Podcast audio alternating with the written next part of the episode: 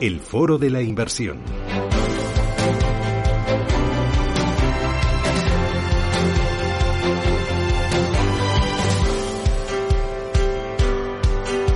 Hoy con Patricia Arriaga, que es subdirectora general de Pay Asset Management en Iberia y Latinoamérica. Patricia, ¿qué tal? Muy buenos días.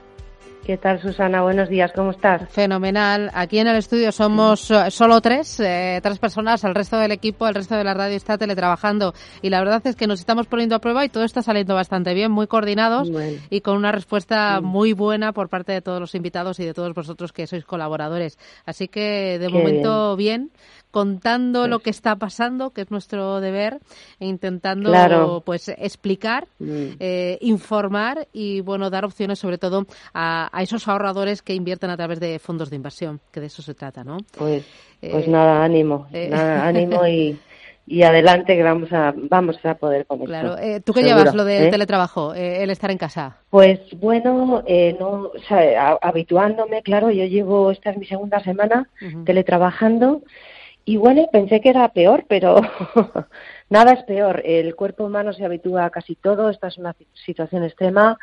Y bueno, pues yo creo que, podemos conectar con nuestros clientes, podemos estar hablando contigo, con los oyentes del programa. Y yo creo que eso es, bueno, nuestra responsabilidad en estos momentos, aparte de protegernos y quedarnos en casa, ¿no? Para evitar, ¿no?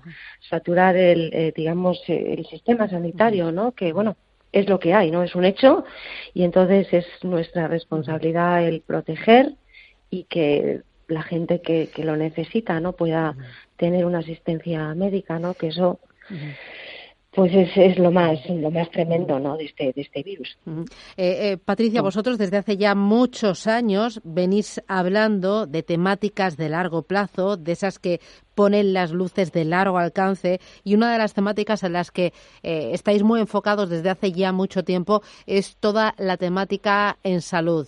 Em, mm. ¿Por qué eh, de esto venís hablando y venís invirtiendo y venís poniendo el foco desde hace tanto tiempo? Eh, ¿cómo, ¿Cómo detectáis las temáticas y por qué salud?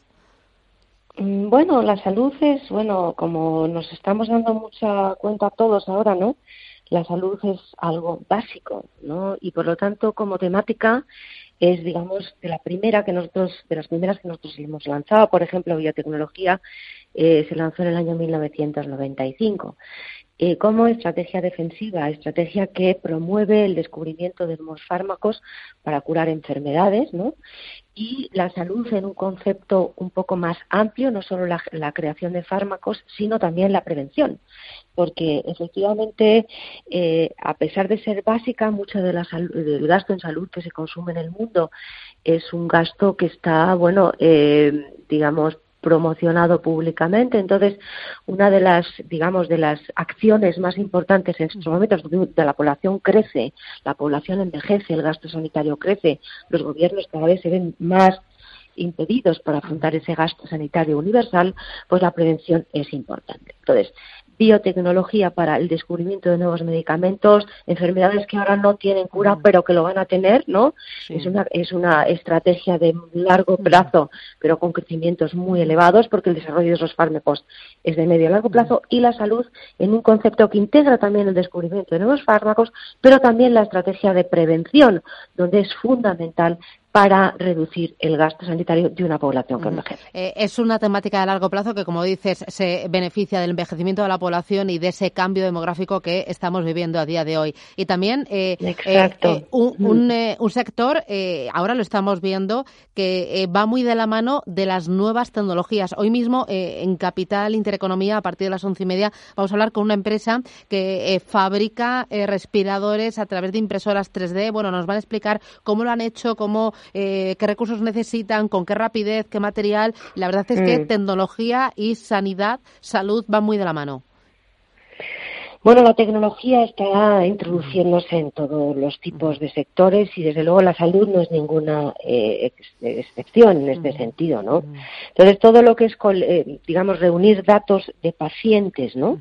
y ah, mediante el tratamiento de big data, pues están siendo utilizadas estas estas metodologías para, sobre todo para la prevención de enfermedades, para identificar grupos de alto riesgo y realizar controles médicos eh, profilácticos, lo que ahorra costes y lo que ahorra vidas. Por ejemplo, tenemos una empresa en el fondo de Health, United Health, que se dedica a eso.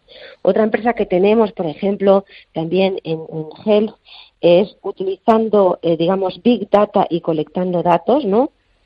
Eh, eh, hay una empresa que se llama Tabula Rasa Healthcare, que está, tiene la sede en Nueva Jersey, que lo que hace es prevención también de reacciones adversas a los medicamentos. Muchas veces eh, muchas veces los medicamentos se, imparten, ¿no? Sin tener en cuenta la interacción que pueden causar con lo que estás tomando, con lo que te dan, y por lo tanto, de alguna manera, eh, esta empresa Tabula Rasa lo que hace es colectivizar ese tipo de datos y analizar interacciones. Otra empresa también muy interesante que tenemos en el fondo de GEL está relacionada con la falta de sueño, que es un origen, ¿no? una causa de problemas de salud física y mental y muchas personas pues no duermen lo suficiente y tienen un sueño de mala calidad. Y es una empresa que se llama Sleep Number que lo que hace es fabricar camas vinculadas a teléfonos inteligentes que incluyen ajustes automáticos cuando se cambia de posición, incluso calientas los pies e incorporan unas funciones mecánicas para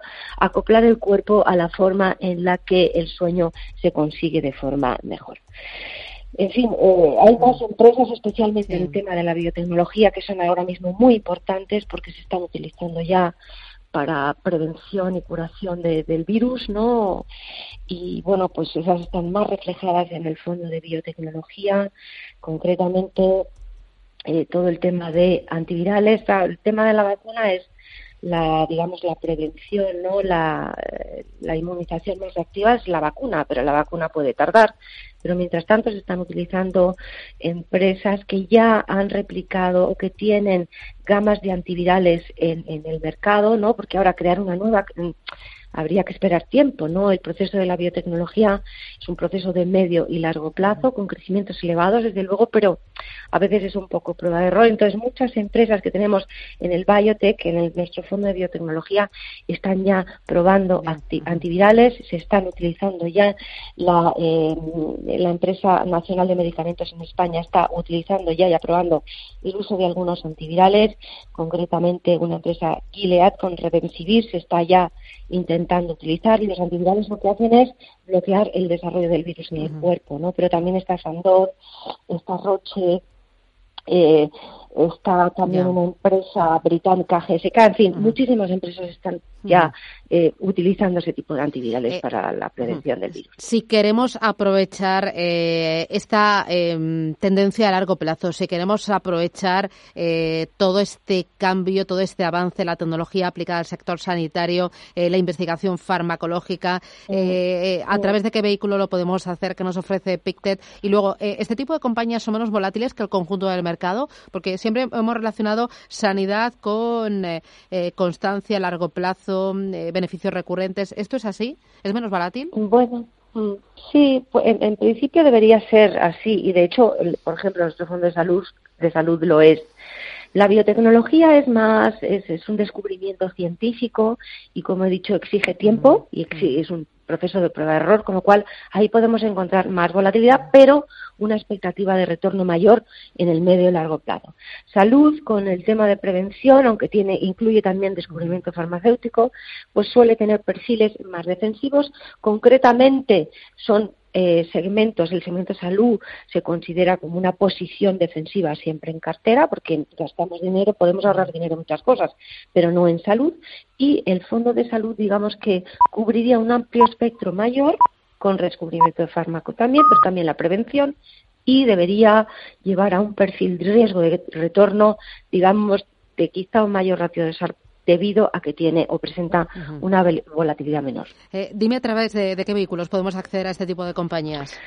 Pues nuestro fondo, yo, claro, obviamente diría Pictet Biotech, ¿no? Es un fondo de, creado hace mucho tiempo, descubrimiento de nuevos fármacos, muy activo en estos momentos porque muchas empresas que están dentro del fondo, incluida Grifol, una empresa que a todos los oyentes les sonará, que se está utilizando plasma de enfermos que ya han curado el virus.